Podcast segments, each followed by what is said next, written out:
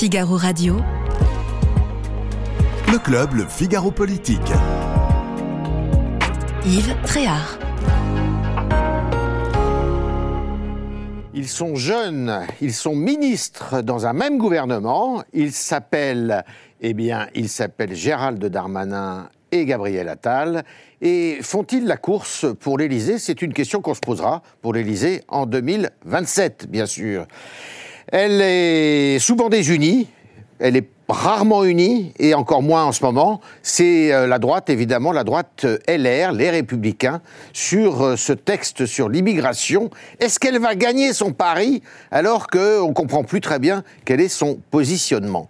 Et puis, et puis, et puis, elle est maire de Paris et elle a été réélue bah, il y a quelque temps. Et eh bien, elle est au centre d'une polémique alors que sa politique est au centre de toutes les critiques.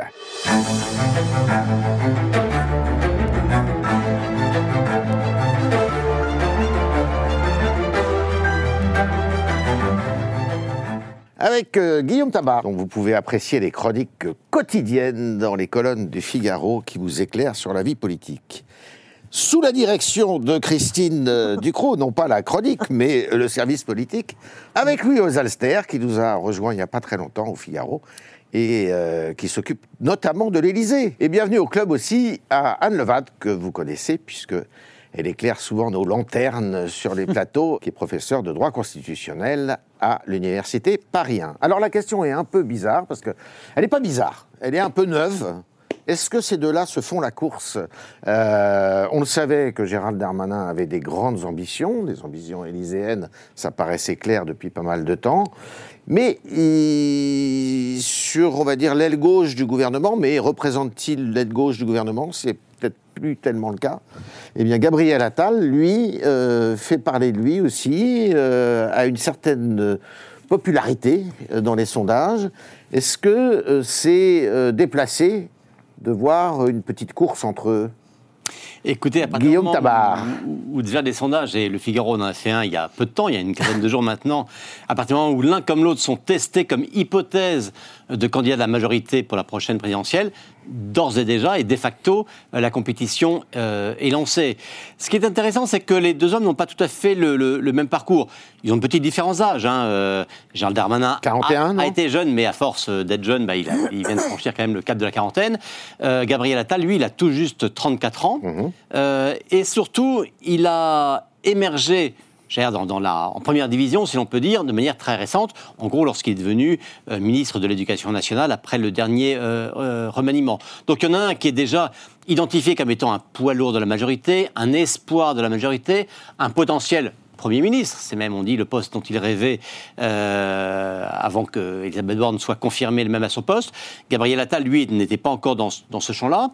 Mais ce qui s'est passé, c'est que en, allez, en quelques semaines, au ministère de l'Éducation, Gabriel Attal s'est vraiment installé dans l'opinion, il s'est identifié sur des sujets forts, l'interdiction de la baya, le retour d'une forme d'autorité euh, à l'école, bientôt il va sortir sur d'autres sujets, par exemple sur l'uniforme, euh, etc.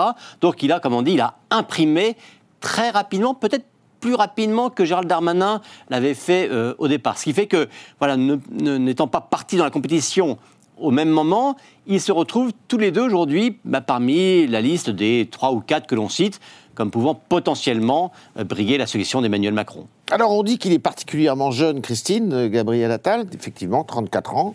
Mais euh, finalement, Emmanuel Macron, quand il était au gouvernement de François Hollande, enfin de Manuel Valls plus exactement, il n'était pas tellement plus âgé. Absolument. il n'était pas, beaucoup, pas, plus âgé, pas du tout. Mais Daniel euh, Gabriel Attal, lui, euh, va, est vraiment très ambitieux. Il ne s'arrêtera pas à une question d'âge, a priori. Si vraiment il a envie de se lancer dans la course, on peut y croire. C'est vraiment quelqu'un. En tout cas, il a certainement euh, une assez haute idée de lui-même. Et jusque-là, on peut bien dire que euh, sa rentrée euh, scolaire, par exemple, a été assez un parcours sans faute pour l'instant. il y a eu la Baïa. L'éducation nationale, il y a eu la Baïa. Aujourd'hui, il y a en fait les classes de niveau, mine de rien, qui sont quand même une façon en français, de en mathématiques. voilà. Le, Au et, collège. Et, finalement de modifier un peu l'histoire du collège, en fait, puisque si vous recommencez à faire des groupes, vous êtes un petit peu plus vraiment dans le collège unique. Donc il est en train quand même de tisser une toile qui effectivement n'est plus forcément forcément celle de l'aile gauche de la, de la majorité. Euh, j'ai l'impression que c'est quelqu'un qui doute pas. Alors je ne dis pas que mmh. Darmanin doute en mmh. face, mais en tout cas, en, étant plus jeune, il donne l'impression de filer en fait assez droit et de que rien ne lui résiste. Alors, à part ailleurs, l'éducation nationale, c'est quand même un sacré morceau. Euh, d'autres gens avant lui se sont essayés euh, à la modifier et à la changer. On se rappelle euh, du mammouth, en fait, de Claude Allègre. C'est pas si simple. Pour l'instant, c'est un parcours sans faute. Au moment où il faudra faire le bilan de ce qui s'est vraiment fait, de ce qui a vraiment changé, là, ça sera peut-être une autre histoire. Alors que c'est une autre histoire, justement, pour Gérald Darmanin, parce que lui, il est face j'ai envie de dire, à un obstacle important, qui est celui de la réforme de, de, l'immigration, enfin de le projet de loi sur l'immigration. Et là, c'est c'est une question de vie ou de mort chez lui, non euh? Oui, surtout euh, s'il y a 49-3 ou pas. en fait, c'est ça la, Alors on en parlera tout à l'heure. Mais on pourra en reparler. Moi, à mon avis, c'est ce qui l'heure de vérité pour les deux sera l'épreuve de la réalité dans leur ministère. Ce qui était très frappant, je trouve, dans, quand on a comparé la rentrée de Gabriel Attal et Gérald Darmanin, euh, c'était ce dimanche de fin août où Gérald Darmanin a organisé sa rentrée à Tourcoing, qui finalement s'est transformé en recadrage par la Première ministre, mm. sur incitation du Président de la République tout de même. Mm. Euh, et donc cette rentrée, qui devait être celle de Gérald Darmanin, est devenue celle d'Elisabeth Borne et de l'affirmation de son autorité sur un ministre qui faisait une échappée devenant un peu trop dangereuse pour elle et aussi pour le Président, parce qu'il s'était même mis à critiquer le bilan économique euh, d'Emmanuel Macron. Donc il avait franchi plusieurs lignes rouges. Et le même dimanche, le soir, au journal de, au journal de 20h, Gabriel Attal annonce l'interdiction de la baïa à l'école. Mmh. Donc on avait là le, contraste entre un événement de politique politicienne tout de même euh, et de, de conflits internes à la majorité dont beaucoup de Français sont en réalité assez éloignés, et une mesure forte, euh, parlante, euh, visible. applicable immédiatement et visible évidemment dans les établissements scolaires. Et c'est là que Gabriel Attal a pris un léger avantage, en tout cas en cette rentrée, sur son, son rival. C'est parce que lui, il est allé, il est resté dans le champ de, de son périmètre ministériel et il a pris cette mesure visible. Après, maintenant, euh, pour lui, ça va être le défi de la réalité. Il a interdit la baya, très bien. Euh, il met en place des mesures contre le, harcèlement scolaire, très bien. Sa, vraie épreuve de réalité, c'est deux choses. C'est est-ce qu'il y a un professeur pour toutes les classes? Et puis, c'est le niveau scolaire. Il en a parlé ce matin avec le, résultat des évaluations, qui, il l'a dit lui-même, ne sont pas bons sur le mhm. niveau des élèves mhm. français. Donc, son mur de la réalité, c'est ça. Est-ce qu'il arrive à changer la donne dans l'éducation nationale?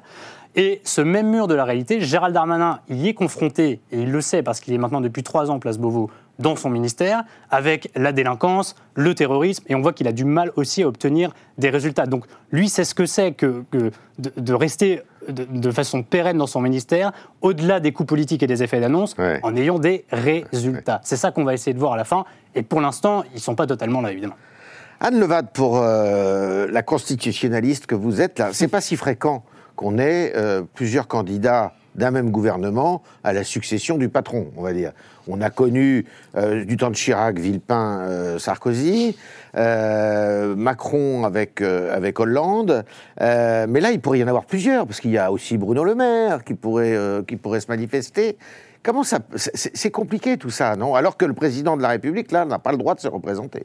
Alors, ça, ça c'est une certitude. C'est que, effectivement, la règle a été fixée désormais des deux mandats successifs au maximum dans une même séquence. C'est-à-dire que euh, certains l'ont déjà observé, il serait tout à fait possible voilà, qu'il y ait une interruption, puis qu'ensuite il soit euh, de nouveau candidat. Après, c'est un problème de, contexte politique et euh, il y a tout lieu de penser que ce n'est pas forcément la solution la plus probable. Après, ce à quoi vous faites référence, l'ancien monde, si j'ose dire, c'est aussi l'époque où les partis jouaient un rôle déterminant, notamment dans la sélection des candidats. Et ça, il y a quand même euh, maintenant un certain temps que ça n'est plus le cas. Euh, et que même les dispositifs qu'ils ont pu mettre en place en interne pour faire une sélection au sein d'un même parti politique n'apparaissent plus pertinents. Donc c'est vrai que pour l'instant, on évoque euh, Gérald Darmanin et, Gabriel Attal. Il y a toutes les raisons de penser qu'ils ne seront pas euh, seuls euh, en lice dans la perspective de 2027, en tout cas dans les mois qui viennent. Après, à la fin de l'histoire, on verra. et je dirais que ça tient sans doute aussi, pour ce qui est de la succession possible d'Emmanuel Macron, au fait que dans son gouvernement, il y a des gens qui ont des histoires politiques personnelles différentes, qui, qui n'arrivent pas, lorsqu'ils ont une histoire un peu longue, qui n'arrivent pas de la même aile ou de la même formation politique. Et puis euh, qu'on a aussi des évolutions, des repositionnements euh, au, fur et à mesure des deux quinquennats d'ailleurs, puisqu'il y a un certain nombre de, figures qui euh, sont quand même pérennes y compris parfois en changeant de ministère, mais si on prend l'exemple de Bruno Le Maire, euh, mhm. évidemment euh, sur le même ministère, euh, pendant une période qui est très, qui est très significative. Après, peut-être juste pour réagir à ce qui a été dit sur, sur Gérald Darmanin et, Gabriel Attal, ce qui est très frappant, c'est qu'en fait, ils se retrouvent aussi en raison du contexte très particulier que nous traversons, sur le même terrain, c'est-à-dire celui de l'incarnation des valeurs républicaines. Ce qui n'était pas forcément écrit d'avance. Euh, parce que en réalité, on est à un moment où école et ministère de l'Intérieur euh, euh, abandonnent pour partie, j'allais dire, les préoccupations traditionnelles de ces deux ministères pour se conforter l'un l'autre et donc potentiellement se concurrencer sur ce terrain de, du projecteur mis sur les valeurs. Alors pour poursuivre justement ce propos-là, parce qu'effectivement, Gabriel Attal, il vient plutôt de la gauche, il vient certainement mm. même de la gauche, et il a un discours qui rappelle celui de Blanquer, un petit peu, hein, finalement, qui lui a été contesté d'ailleurs, lequel Blanquer par le président de la République, ou en tous les cas euh, en sous-main. Et puis, euh, euh, Gérald Darmanin, bah, il est, franchement, lui, il fait la course derrière les Républicains, presque. Hein. C'est pas un jour de dire ça, mais ça, est très ça veut dire que, le, bah, ce, deuxième mandat est très à droite, quand même. Enfin, très à droite, plutôt à droite, quoi. Alors, toujours, c'est qu'est-ce qu'on prend comme, comme point de repère? Si on prend l'histoire politique personnelle des, des, gens. Gérald, euh, Darmanin, il venait, il venait, de la droite, il y est toujours, même s'il essayait de donner une image un peu sociale. Hein, euh, mmh. D'ailleurs, le fameux discours qu'il devait prononcer euh, à Tourcoing lors de sa rentrée politique, c'était au contraire pour dire oh, avec la réforme des retraites, on a peut-être été un, peu, aussi, brutal, etc. Bon. Gabriel Attal, lui, il a effectivement commencé comme collaborateur de Marisol Touraine, ministre socialiste de mmh. François Hollande, c'était clair. Mais on voit que depuis qu'il est à l'éducation, mais même lorsqu'il était au budget, mmh. il était sur une ligne, il faut lutter contre la fraude Donc euh, voilà, il, déjà, euh, il avait déjà évolué. Emmanuel Macron aussi, et même, y compris sur la question régalienne, on pointe beaucoup son, son déficit d'action et de résultats en matière régalienne, ce qui est vrai, mais dans son discours, lui-même a fortement évolué. Il faut se souvenir que lorsqu'il était ministre de l'économie de Manuel Valls, euh, Valls qui avait déjà ce discours très républicain, et Emmanuel Macron était un peu sur ce discours classique de la gauche, en disant mais euh, en fait les problèmes identitaires ça n'existe pas, tout ça n'est que la conséquence de problèmes économiques. Mmh. En gros, les gens donnaient leur un travail et ils n'auront pas de problème euh, identitaire l'expérience du pouvoir lui a fait comprendre que c'était un peu différent. Et au moins dans le discours, et là je vous renvoie au discours qu'il a pu tenir au Murau mmh. euh, quelques jours, hélas, avant l'assassinat de Samuel Paty, discours qu'il a pu tenir ensuite sur la République, on voit bien qu'il a pris conscience aussi qu'il y avait cette dimension-là. Mais surtout, fondamentalement, ce qui a changé, c'est, je pense, l'opinion française. Mmh. Électoralement, bon, il y a toujours eu la droite, la gauche, euh, mmh. selon les périodes, l'une est majoritaire, l'autre non, mais je pense que culturellement, idéologiquement, euh, le curseur de la société s'est déplacé euh, vers la droite. Est-ce que, et au point que des positions qui, qui, il y a encore quelques années, auraient pu être même, voire qualifiées d'extrême droite, aujourd'hui sont quasiment centrales, mhm. parce que bah, ça rejoint euh, ce que vivent les Français ou ce qu'ils constatent par rapport à l'évolution du monde. Alors, il y en a un qui a disparu du paysage dans ce cadre-là, notamment sur la loi sur l'immigration, il s'appelle Olivier Dussopt. Alors lui, il n'était il n'était pas prévu au casting à l'origine. Il a rejoint le casting quand on a dit euh, bah, il faut faire un peu de social aussi, d'où l'article 3 euh, et d'autres articles sur euh, la régularisation des travailleurs clandestins. Et puis là, bah, comme par hasard, il, il, est reparti là. Là, on le voit plus du tout. Alors même qu'il avait effectivement au début de, du projet de loi, en fait, il s'était montré, il a même fait une interview au Monde, en fait, avec Gérald Darmanin. Donc, C'était le coup d'envoi d'ailleurs hein, de leur. Ils se présentent comme des, des potes, en fait des amis des, qui sont assez proches. Mais effectivement, là, je crois qu'Olivier Dussopt, après les retraites, il a mm. quand même euh, pas mal subi. Et là, en plus, sachant que le projet de loi commençait par le Sénat, euh, Gérald Darmanin n'avait pas tellement envie d'embarquer certainement avec lui Olivier Dussopt, qui en fait représentait l'aile gauche justement du gouvernement, alors que là, l'idée, c'était d'essayer de convaincre et de ramener à lui les sénateurs les plus à droite et les plus mm. intransigeants, mm. comme Bruno Retailleau, au Sénat. Donc là, je pense qu'il aurait un peu euh, plutôt brouiller les cartes et brouiller l'image euh, s'il avait été aux côtés de Gérald Darmanin. Voilà. Et puis, il a une affaire en fait, avec un procès à venir euh, dans quelques jours. Et donc, je pense que de toute façon, de lui-même, il n'avait pas tellement l'intention d'être trop médiatisé Rappelez-nous cette affaire, oui. Euh, écoutez, je crois que c'est une affaire avec euh, des, un conflit d'intérêts en fait sur, sur une société d'eau en fait, aurait, une lithographie, de tableaux, maire voilà, de, de, par une société d'eau, je crois, ou je ne sais. donc en fait, a priori, il va falloir devoir s'expliquer d'ici 15 jours, je crois, en fait, devant la justice. D'accord. C'est pas vraiment le moment. Oui, Louis Alter. Alors il y, y, a les deux compères là qui sont euh, Attal et, Darmanin, mais il y en a un qui, lui, cherche à s'affirmer aussi et à continuer la course en tête. C'est euh, l'ancien Premier ministre, Édouard Philippe, euh, qui s'est exprimé ce week-end, d'ailleurs, à l'occasion des manifestations organisées contre l'antisémitisme. il peut craindre, il peut craindre cette rivalité, lui? Oui, parce que il n'est pas en situation d'action, au sens où il est plus du coup dans la machine gouvernementale, et pour cause, il a été Premier ministre. Euh, une fois que vous avez été limogé de Matignon, bah, vous, revenez rarement euh, à un poste à, responsabilité. Donc, il a, choisi le, il a choisi le retrait, il est retourné dans sa, dans sa bonne ville du Havre, et euh, lui au moins ne s'en cache pas, il sera candidat, il veut être candidat à la prochaine élection présidentielle, et il a choisi sur le temps long de bâtir un projet, de rencontrer des gens, de parcourir le pays, tout ça, c'est un peu pour gagner du temps en réalité. Il mm. sait qu'il y a quatre ans devant lui qu'il va devoir remplir en termes de rythme, que les micros vont se tendre vers lui en disant alors, euh, quelles sont vos idées? Quand est-ce que vous vous déclarez? Est-ce que vous êtes vraiment candidat? Etc. Donc il doit gérer ce temps long. Donc son, sa temporalité n'est pas du tout la même que deux ministres qui sont en action, et effectivement, à des, dans des secteurs de l'action publique qui vont être extrêmement scrutés compte tenu du contexte dans lequel nous sommes. Et où effectivement les enjeux régaliens du ministère de l'Intérieur rejoignent euh, euh, sur beaucoup de plans les enjeux du ministère de l'Éducation nationale.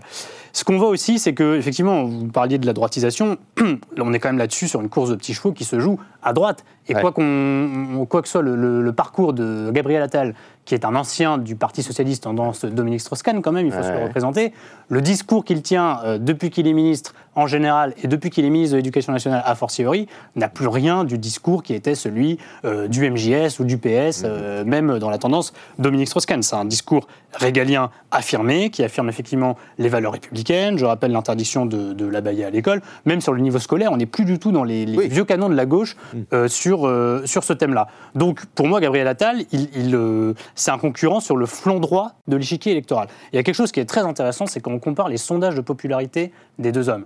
Quand vous regardez un petit peu qui les aime et qui ne les aime pas, déjà Gabriel Attal est plus populaire que Gérald Darmanin, en tout cas sur les sondages qui ont été effectués, sur les baromètres qui ont été effectués euh, à la rentrée. Et puis il y a un élément tout à fait nouveau, c'est que Gabriel Attal plaît à une partie de la droite. Euh, lui qui vient du Parti Socialiste. Alors que Gérald Darmanin, il a un peu le symptôme bah, du traître, entre guillemets, puisqu'il a quitté les rangs des Républicains.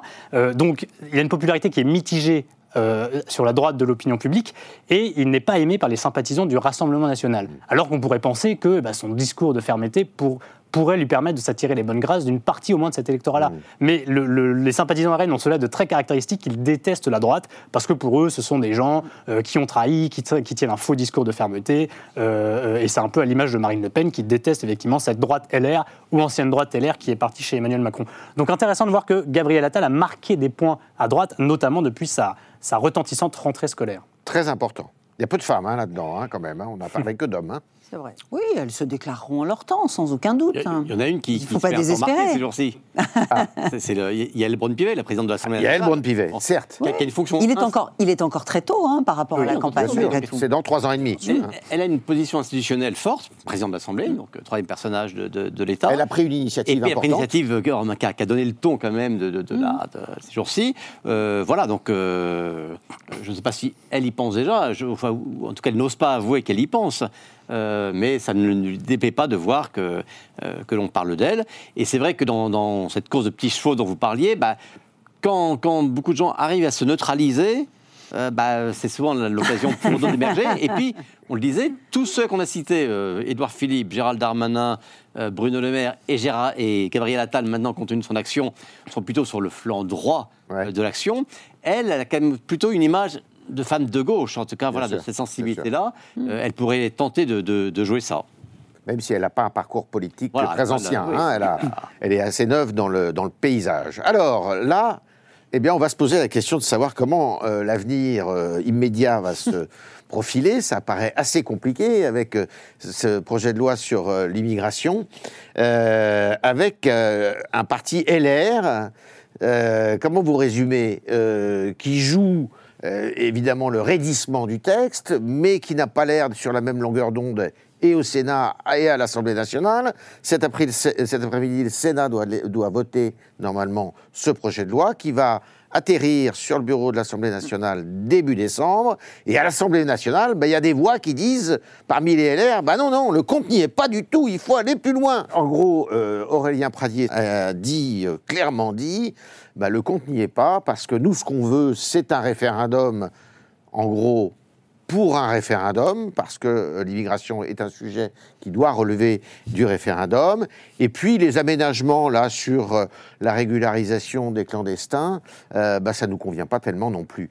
Anne Levade, vous n'êtes pas Madame Irma, mais comment on s'en sort de cette histoire pas. comment on s'en sort de cette histoire Est-ce qu'on peut échapper au 49-3 C'est ce que tout le monde se pose comme question. Alors, il y a encore quelques jours, euh, je vous aurais dit euh, sans doute pas ou peut-être pas. Aujourd'hui, il me semble, compte tenu du fait que euh, le 49.3 a été utilisé hier sur la loi de programmation financière, qui n'est pas un des textes qui est visé à l'article 49.3 comme pouvant ouvrir droit à cette procédure, qu'il il est probable que le gouvernement a renoncé à un 49.3 sur la loi immigration. Je m'explique.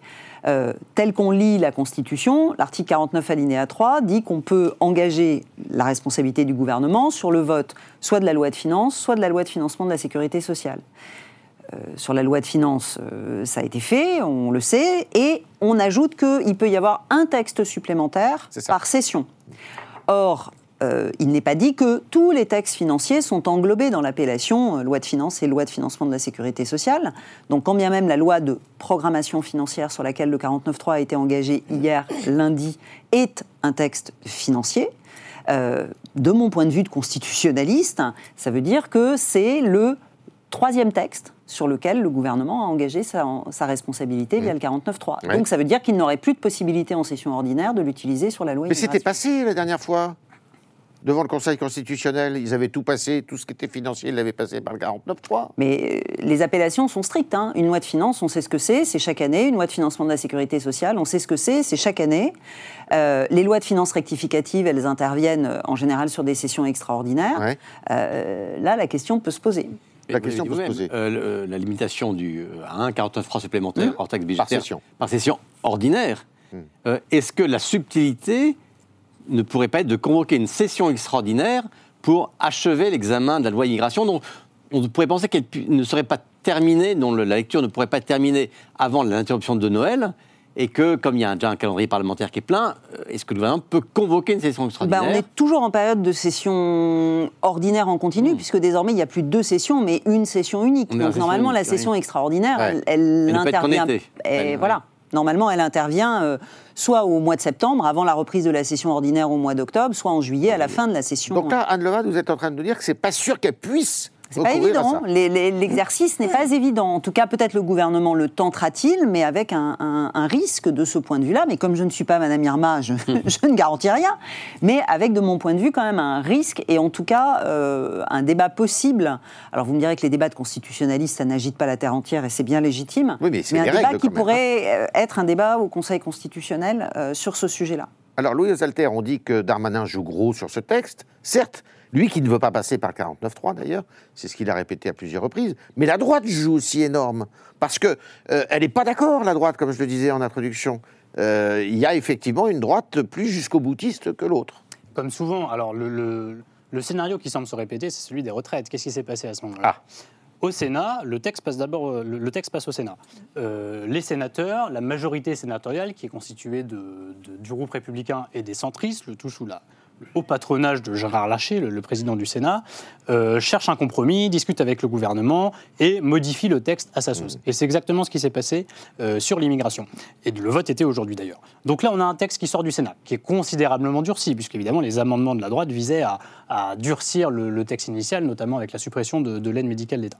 On a ce texte, qui n'est pas donc celui du gouvernement, qui arrive à l'Assemblée nationale, où là, vous avez un groupe de députés LR euh, tout repose sur eux, quelque part, un petit peu comme sur les retraites. Ils sont combien, là, Toujours les mêmes Ils sont 58, euh, les, députés. Ah oui, mais ils sont tous, euh, à l'Assemblée nationale, là, ils sont tous d'accord Non, non, non, bah non. Ah, ça fait depuis le début de la mandature qu'ils ne sont pas d'accord. Ils sont tous...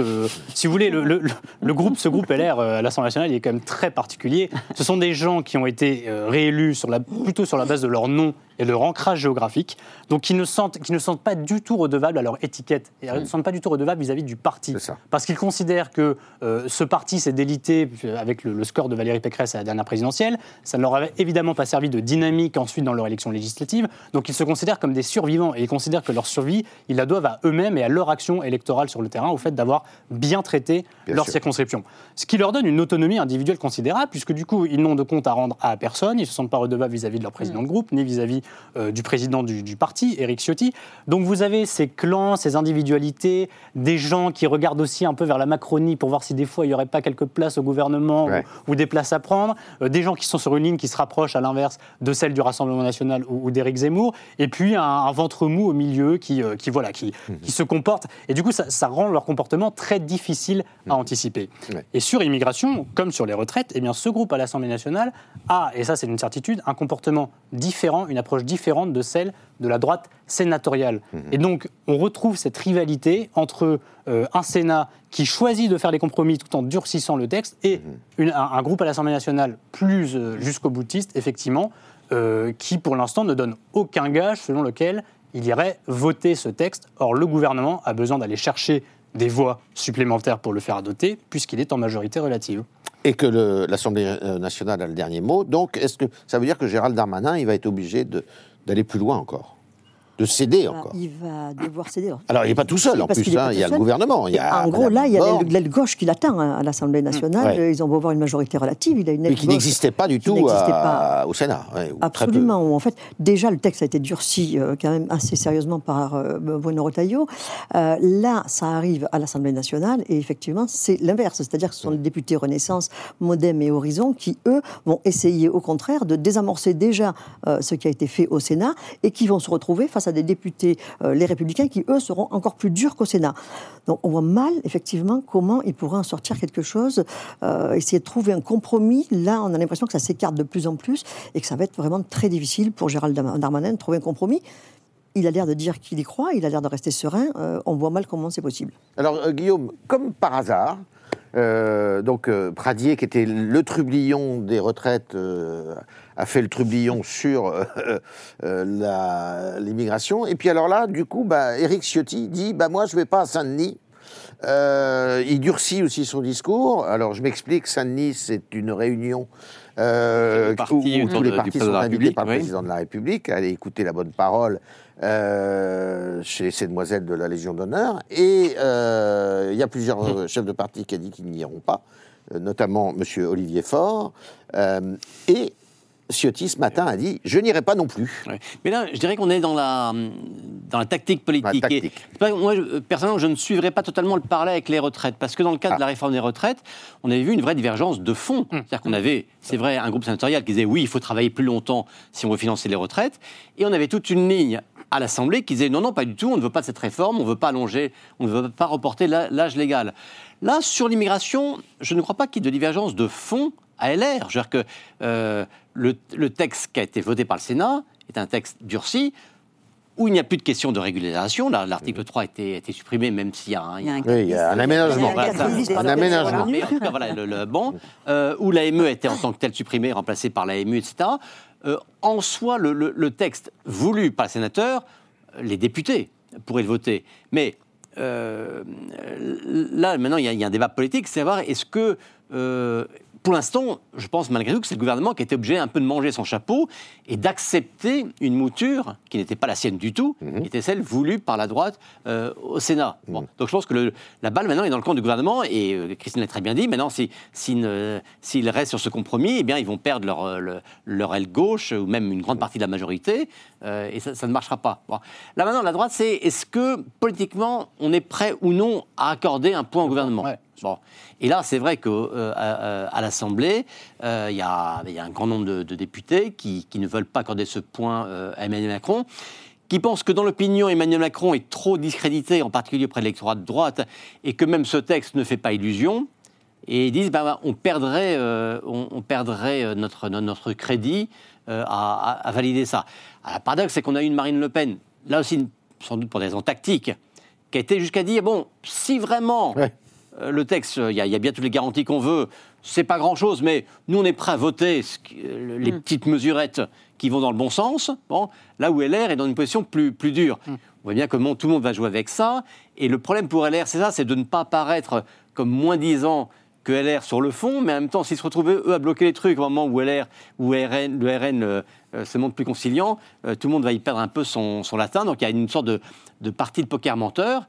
Et pour revenir à votre question, puisque c'était sur le, sur le choix d'Éric Ciotti de ne pas, de ne pas aller à Saint-Denis, voilà, je pense que pour exister politiquement, bah, il avait besoin un peu de faire un, acte, de, acte de rupture.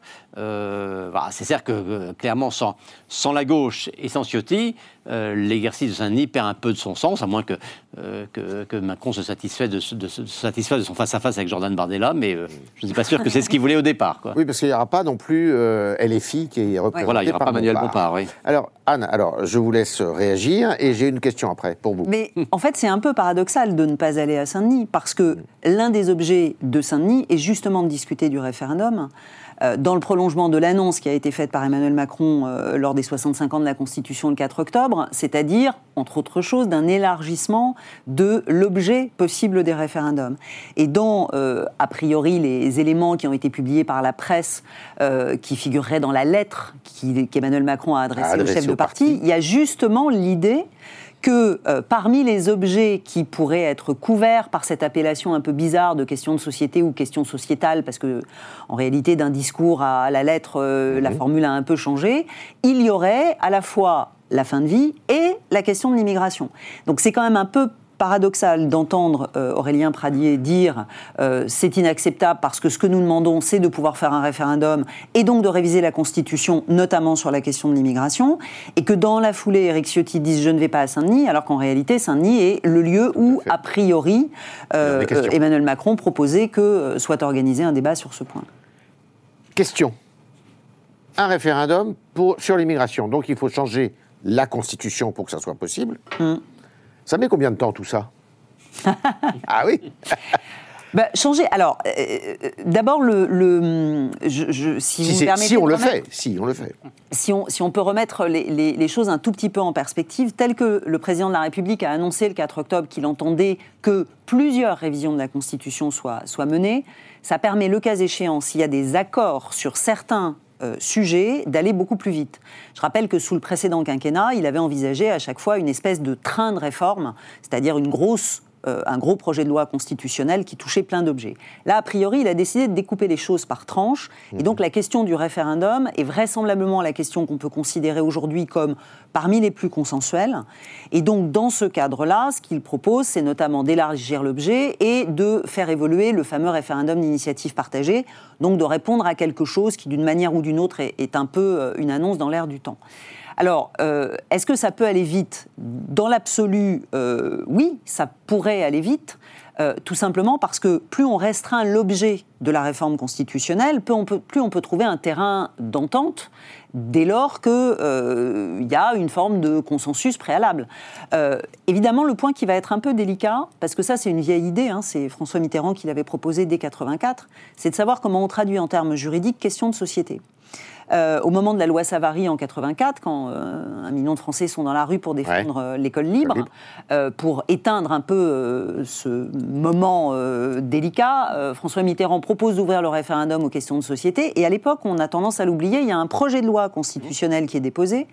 Et dans ce projet de loi constitutionnel, la formule question de société est traduite par garantie fondamentale des libertés publiques. D'accord ce qui est plus exactement la même chose, mais qui permettait de traiter la question de la liberté d'enseignement, puisque c'est elle qui était en cause dans, l'affaire Savary. Euh, donc, ce qui est clair de mon point de vue, c'est que question de société, on ne peut pas l'écrire telle qu'elle dans la Constitution. Question sociétale, qui a priori figure dans le courrier, n'est pas bien plus claire. Et donc, comment trouver une formule, et c'est ça qui va être le point le plus délicat, comment trouver une formule qui permette, alors, qui soit à la fois acceptable politiquement, mais qui soit juridiquement claire et qui permette de couvrir par exemple, à la fois la fin de vie et l'immigration. Il serait capable d'y aller, euh, le président de la République, pour piéger la droite, non En sachant que ça ne se terminera pas. je ne sais pas. Franchement, en ce moment, il a quand même un peu le, donne le sentiment de perdre un peu la boussole sur euh, des vraies stratégies, que ce soit sur la politique au Moyen-Orient, que ce soit politique. Je ne sais pas si en ce moment, il est vraiment en capacité de euh, jouer euh, De jouer avec les nerfs des autres Ouais. Je ne sais pas. Je trouve que l'ambiance, l'atmosphère n'est pas à ça en ce moment. Mais enfin, bon, tout est, tout est possible. Il a, il a aimé jouer, il a aimé ces choses-là. Aujourd'hui, on sent quand même que c'est un peu compliqué, euh, et c'est un, compliqué, un peu compliqué sur toutes les thématiques. Là. Depuis la rentrée, on voit bien quand même que euh, on cherche un peu le cap, on se demande un peu où il veut aller, et jouer euh, un pari comme celui-ci, hmm, je ne sais pas. Mmh. Si je pense que on, enfin, on n'élargit pas le, le, champ du référendum pour le plaisir d'élargir le champ du référendum. On le fait que si on a un projet très précis, euh, en tête. Hmm. Euh, Anne le rappelait à l'instant, Mitterrand l'a suggéré, encore, ça n'a pas, pas, été mmh. mais parce qu'il s'agissait de traiter la question de, de, de, l'école. Bon, il y a un autre président, on l'a oublié, qui a élargi le champ du référendum en 95, c'est Jacques Chirac. Bon, il a convoqué le Congrès, rien que pour ça, enfin il y avait d'autres choses, la fameuse session unique était inscrite à ce moment-là, mais pour élargir le champ du référendum, à l'époque il pensait vaguement au référendum sur l'école. Euh, mais il n'en a jamais rien fait. Cette, cette révision constitutionnelle n'a jamais été euh, appliquée. Et quelque part, je, je parle sous votre contrôle, mais je ne suis pas très euh, respectueux de la Constitution, de la triturer sans en tirer les, conséquences. Donc, oui, Emmanuel Macron. ça a été prolongé en 2008, puisqu'on a ajouté les questions environnementales. en 2008, par, Nicolas Sarkozy. Donc, soit Emmanuel Macron veut clairement faire un réforme sur l'immigration, auquel cas, je pense qu'il faut qu'il le dise clairement. Hein, et que le dégât base s'engage et qu'on dise bah, faisons la procédure euh, juridique et constitutionnelle préalable au vrai débat qui intéresse les Français. Mhm. Si le débat paraît éthéré, théorique, etc., je mhm. pense qu'il se prendra les pieds là-dedans et que personne ne, comprendrait. Mhm. Oui, c'est assez éloigné quand même. De, des préoccupations des gens, je crois, le, la délimitation du champ de l'article 11 de la Constitution. On est quand même en train de, de parler d'un sujet certes passionnant euh, constitutionnellement, mais technique euh, comparé aux, enjeux actuels euh, euh, du pays. Par ailleurs, Emmanuel Macron tourne quand même autour du pot du référendum depuis pas mal de temps, mhm. depuis le début de son second quinquennat, et notamment lorsque les Français ne lui ont pas accordé la majorité absolue, eh bien, il essaye de trouver d'autres moyens de contournement pour quand même asseoir un pouvoir euh, euh, et, trouver d'autres moyens euh, de faire aboutir ces projets. Le référendum en serait un. Dans la Constitution, le référendum est d'abord à l'initiative du chef de l'État. Donc si on parle hors révision de la Constitution, il peut très bien saisir le peuple de tout projet, effectivement, c'est l'article 11, tout projet économique, social, environnemental, ça fait quand même un champ assez large. Donc si Emmanuel Macron avait vraiment envie de faire un référendum, il aurait pu en faire un sous son premier quinquennat ou sous son second quinquennat. Là, en s'enfermant. Il en avait même annoncé un oui, après la Convention citoyenne sur le climat. Hein. Exactement. Donc, il, et au moment des Gilets jaunes, il avait aussi euh, commencé à parler de, de, l'idée d'un référendum. il aurait pu en faire un. C'est une prérogative d'abord et éminemment présidentielle sous la Ve République. Il n'en fait pas sur un projet de loi. Bon, il s'enferme dans ce, débat sur une révision constitutionnelle qui est en fait un référendum sur les référendums, puisque hmm. si on révise la Constitution par référendum, bah, ben, les gens seraient appelés à voter sur est-ce que plus tard, quand il y aura peut-être hypothétiquement des référendums, vous, voudrez voter sur d'autres sujets que ceux qui sont prévus. C'est pour ça que je disais que bon, il aime bien amuser le peuple quand même. Hein. Oui, avec quand même cette petite nuance que euh, euh, s'il introduit dans la même réforme constitutionnelle l'idée qu'il a esquissée d'abord d'abaisser les seuils pour le référendum d'initiative partagée, voire, et ça c'est la nouveauté du courrier euh, adressé au chef de parti, de permettre que l'initiative ne soit plus partagée entre les parlementaires et les citoyens, mais directement une initiative de citoyens. Là, ça peut réintéresser les citoyens, et c'est là que je suis moins d'accord sur le caractère exclusivement technique de la chose, parce que ça peut donner effectivement euh, un levier, ou donner le sentiment en tout cas qu'il y aurait un levier nouveau qui permettrait euh, de faire droit à une revendication que, indiscutablement, on sent monter depuis quelques mois, voire années. Oui, ou revendication catégorielle portée par un grand nombre de personnes, parce que si on met ça seuil, qui dit qu'il n'y aura pas un million de signatures pour dire on interdit la consommation de viande en France? On voit bien, il y a des revendications aujourd'hui qui sont portées, qui, qui tentent à croître dans l'opinion. Oui, mais alors ça, l'expérience euh, suisse montre que les seuils sont très bas et il peut y avoir beaucoup d'initiatives qui sont portées. Pour autant, c'est pas voté derrière. Donc, ah ça peut aussi être un autre. Voilà, ça c'est un. Aujourd'hui, au terme de la réforme de 2008, c'est 4,7 euh, millions. C'est 10 du corps électoral. Oui, donc ça. 10 10 Et 173 euh, parlementaires? Euh, non, c'est 20% des parlementaires dans leur ensemble, c'est-à-dire 20% de De, 891 euh... donc les 170 de, de, de Yves. 185. Et là, on, peut-être, et on, descend, on, diminue de moitié à chaque fois. Enfin, on diminue de moitié on pour les à 93. Et, on passe à un million, on passerait à un million. Si, voilà. Alors, il y en a une, elle, euh, bah, si elle avait un million d'électeurs, elle serait contente, c'est Anne Hidalgo. euh, sans transition. Euh, la maire de Paris, alors qui est embringuée, pardonnez-moi le, le, vocabulaire, mais dans une polémique euh, comme seule la France a parfois le secret. Euh, non, j'exagère parce que ça, ça, arrive partout, mais donc elle a effectué un voyage dans les atolls du Pacifique, alors que bah, la situation internationale se tendait sérieusement. Et ce voyage, eh bien, elle est accusée de l'avoir effectué pour des convenances personnelles, pas uniquement pour aller voir euh, les installations euh, destinées aux Jeux Olympiques euh, de 2024 à Tahiti, où, où, doivent se dérouler les épreuves de surf. Mm. alors ça s'ajoute à une gestion municipale qui est très contestée, avec une augmentation de la taxe foncière qui est substantielle, de 54%, je crois. Je crois. 62%. et un, une, un endettement, ou plutôt un déficit budgétaire qui va croissant. Alors, est-ce que euh, elle peut s'en sortir? On a vu qu'elle avait la faculté de s'en sortir à chaque fois. Euh, elle a été réélue contre toute attente et elle n'a pas renoncé à se représenter pour l'instant, elle n'a toujours pas renoncé à se présenter, euh, aux grandes dames d'ailleurs de son premier adjoint, qui à un moment y avait cru, en fait, il y a un an, un an et demi. Emmanuel elle avait Grégoire. évoqué voilà, l'idée de ne pas forcément se représenter, et lui s'était engouffré en fait tout de suite euh, dans la brèche. Euh, depuis, en fait, non, a priori, elle est à nouveau à sa tâche, enfin, jusqu'à ces dernières semaines, et elle avait l'intention, en tout cas, de continuer à changer Paris et à profiter de l'élan des Jeux Olympiques pour éventuellement retrouver un peu de crédibilité et de, et, de lumière. Euh, ce voyage-là, en fait, qui s'est passé au pire moment, puisqu'il s'est passé au moment de l'assassinat euh, de cet enseignant à Arras, qui s'est passé au moment des événements en Israël, euh, elle n'était pas là. Alors, elle a fait semblant. En plus, il y, a une histoire d'argent et puis il y a une histoire de comportement, en fait. Donc, il y a l'argent, effectivement, avec quel argent elle est partie pour aller, en fait, voir dans ces atolls où elle a sa fille qui se mariait. Mhm. Donc, bon, a priori, elle a rendu une partie, elle aurait payé une partie du billet d'avion retour, ses collaborateurs aussi. Tout ça est un peu obscur, un peu trouble. Euh, et le Conseil de Paris qui s'est ouvert ce matin, en fait. Et pendant ce temps-là, elle postait des photos d'elle alors qu'elle était des photos d'elle. Elle a posté dans Paris. Elle a posté quelques photos d'elle où elle faisait du vélo dans Paris et elle inaugurait où elle montrait des nouvelles pistes cyclables dans Paris. Donc en fait tout ça est un peu quand même fait pour le, à minima brouillon euh, et au maximum, enfin c'est quand même assez insupportable, y compris pour sa propre majorité. Oui, aux altères en fait, elle est, là, elle pêche pile sur l'angle, euh, son point faible, en fait, qui est la gestion. Le problème d'Anne Hidalgo à Paris, c'est pas tant idéologique. En fait, dans les grandes lignes de sa politique, elle répond plutôt aux aspirations de, du peuple parisien, passez-moi l'expression. Plus de vélo, moins de voitures. qui veut respirer mieux, qui veut un peu plus d'arbres. Ça, c'est quand même devenu, à Paris, mais aussi dans les grandes villes en France, une, aspiration assez majoritaire qui touche vraiment au mode de vie personnel des gens. Donc, c'est vraiment des préoccupations personnelles, parfois un peu euh, égoïstes d'ailleurs, mais c'est ce que les gens veulent. Et ça explique d'ailleurs la vague de nouveaux maires euh, écologistes élus en 2020. Donc Anne Hidalgo a, senti ça depuis le début, donc elle s'inscrit tout à fait dans cette ligne. Et à vrai dire, c'est pas tant le, procès qui lui est fait, parce que on va pas se mentir, la droite serait aux affaires à Paris, euh, elle n'aurait pas mis plus de voitures dans la rue. Elle aurait aussi fait des pistes cyclables, peut-être moins, peut-être moins vite, mais elle aurait aussi fait des pistes cyclables. Donc le, le sujet n'est pas tant dans la gestion idéologique que dans la gestion financière elle-même. L'augmentation de la taxe d'habitation, plus, effectivement, plus 50 à 60 Pardon, excusez-moi, la taxe foncière, la taxe d'habitation ayant disparu. Le, donc ça tient à elle, puisque maintenant ce sont les maires qui, décident, qui décident des taux. Donc plus forte augmentation dans, dans les grandes villes françaises.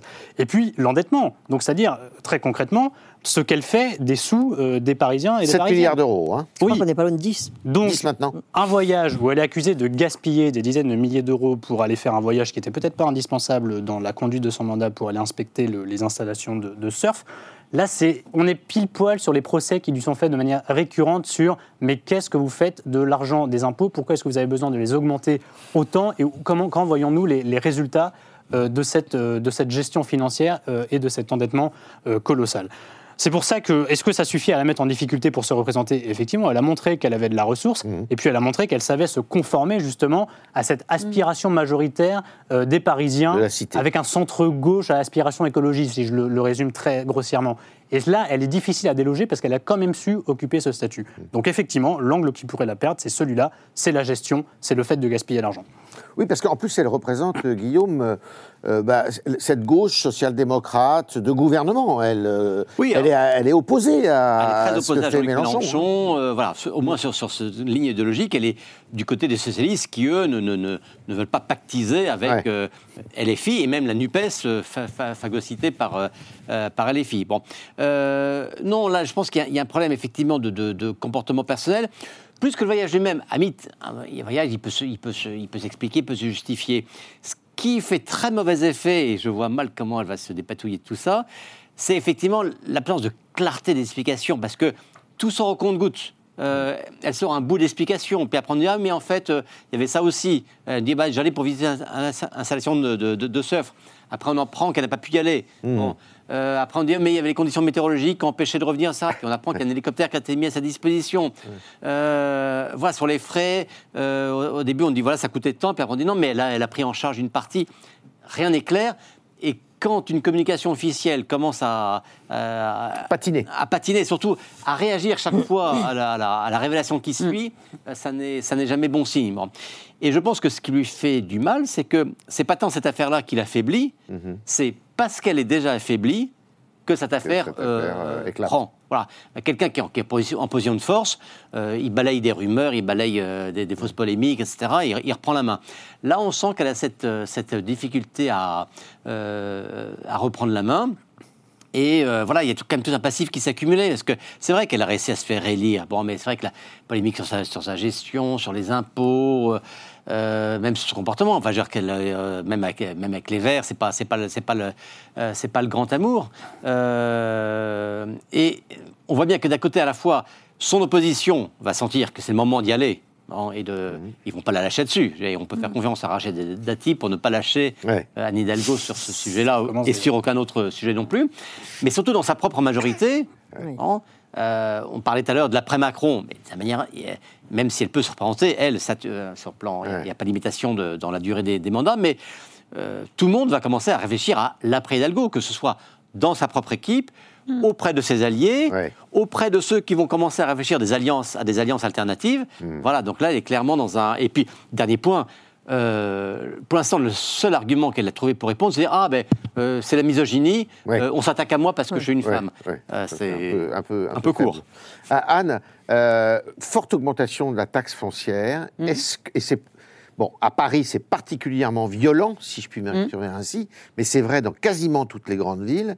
Est-ce que c'est pas là la preuve que cette suppression de la taxe d'habitation et cette tentative de, de remodelage des impôts locaux par Macron, c'était pas une très bonne idée finalement. Alors, bonne idée ou mauvaise idée, j'en sais rien. En tout cas, le fait est que, d'abord, c'est suppression de la taxe d'habitation sur les résidences principales, puisque sur les résidences secondaires, ça, demeure. Et qu'on voit d'ailleurs au niveau local que dans certaines communes, là aussi, ça a entraîné une augmentation assez significative de la taxe d'habitation sur les résidences secondaires. Euh, et, que bah, derrière, on est dans un contexte quand même global de plutôt de pénurie budgétaire qui conduit à ce que les collectivités, euh, en fonction par ailleurs des investissements qu'elles ont pu euh, conduire, doivent, se, doivent se rattraper. Mmh. Alors évidemment, c'est particulièrement net à Paris, dans un contexte qui est plus étendu, où il y a aussi beaucoup de propriétaires qui ont revendu leurs biens. Enfin bref, il y a un mmh. contexte général, j'allais dire immobilier à Paris, qui euh, complexifie sans doute encore les choses. mais alors bonne ou mauvaise idée, en tout cas, c'était une forme d'illusion d'imaginer que ce serait une opération neutre. Ça, je, pense que parce que normalement l'État était, là pour se substituer. Euh. Bah oui, mais pour partie, euh, pour partie seulement. Je, reviens juste, pardon, sur la question d'Anne Hidalgo et de, l'élection. Il y a quand même un paramètre qui euh, peut ne pas être neutre à moyen terme, c'est ce projet de réformer Alors, le la loi PLM applicable à Paris. Alors la loi PLM, pour résumer en gros, c'est que ça consisterait à modifier cette loi pour que le maire soit élu au suffrage des trois grandes villes là soit élu directement au suffrage universel direct, c'est-à-dire mm. qu'il y aurait un deuxième vote C'est-à-dire qu'il y de la part des citoyens. Il y aurait plus ce mécanisme des élections à l'échelle de l'arrondissement, puis ensuite avec euh, la répartition entre le Conseil de Paris et les conseils d'arrondissement. c'est faisable, ça? Ah oui. bien sûr, c'est faisable, puisqu'on a toujours eu à Paris, Lyon et Marseille un, statut particulier. Après, il y a un certain nombre de règles, mais qui sont assez constitutionnellement faciles à, respecter, si j'ose dire, qui s'appliquent en, matière électorale.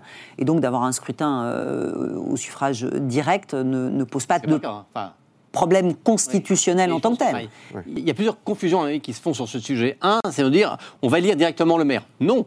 Euh, même si on a une circonscription unique, c'est-à-dire qui concerne l'ensemble de la ville, les électeurs éliraient des conseillers municipaux. Ils n'éliraient pas le maire, ils éliraient des conseillers municipaux qui, ensuite se réuniraient. Mais on aurait deux votes distincts, a priori, tel que les choses sont prévues. Comme c'est le cas actuellement. Et deuxième point, c'est de dire que c'est la loi PLM qui a institué ce vote par arrondissement. Non, de tout temps, l'élection municipale à Paris, à Lyon et Marseille se sont déroulés dans le cadre de circonscriptions d'arrondissement. Ce qui a changé, c'est que les pouvoirs du maire ont été modifiés par la loi PLM, mais la circonscription électorale a toujours été d'arrondissement euh, avant ça. C'est pas la loi PLM stricto sensu, mais en revanche, il y a toujours eu un statut dérogatoire appliqué, en particulier à Paris, qui ensuite a été euh, appliqué aussi à Lyon et Marseille, moyennant des modalités. Mmh, mmh. Donc euh, voilà, ce mode de scrutin, il peut quand même peut-être changer un peu la donne. Et ça serait plus démocratique? Pour plus ou moins plus représentatif, je veux dire. Euh, bah alors, ceux qui sont euh, euh, les défenseurs du système actuel vous diront non parce qu'ils vous expliqueront que justement le mécanisme tel qu'il est aujourd'hui conçu mmh. garantit que chaque conseiller d'arrondissement et donc par voie de conséquence chaque conseiller au Conseil de Paris, puisque qu'une partie qui ensuite monte, est élu sur une base strictement égalitaire qui justifie qu'arrondissement par arrondissement il n'y ait pas le même nombre et que là il y ait une euh, comment dire, une proportionnalité beaucoup plus fine que par exemple pour les élections législatives. Euh, c'est pas tellement plus ou moins démocratique, sans doute. Euh, en tout cas, ça rendra peut-être plus immédiatement compréhensible par les, électeurs le maire pour lequel ils auraient voté. Voilà, ils portent leur voix. Louis Alter oui, bah, le, problème du système actuel étant que, et d'ailleurs Guillaume il a, consacré une page dans, le Figaro ce matin, le, typiquement l'électeur de gauche du 16e arrondissement, il n'a aucun pouvoir, parce que de toute façon, le 16e arrondissement, euh, dans son ensemble, votera à droite, et pareil pour l'électeur de droite du 19e arrondissement.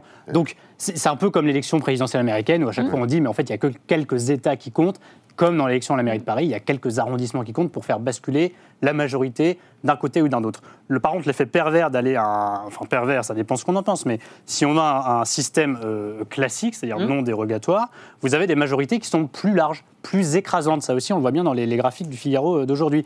Euh, donc, on a moins de représentativité au conseil municipal, où une majorité peut plus facilement faire sa loi parce qu'elle est plus écrasante. Donc, ça veut dire moins de débats et moins de contradictions au sein des réunions du Conseil, donc peut-être un petit peu moins de démocratie. C'est pour ça que le débat n'est pas, n'est pas noir ou blanc. Eh bien, le débat, il va continuer. Merci à vous quatre. Merci euh, de vos contributions, de vos éclairages, de vos décryptages. Et à la semaine prochaine. Et merci à vous quatre.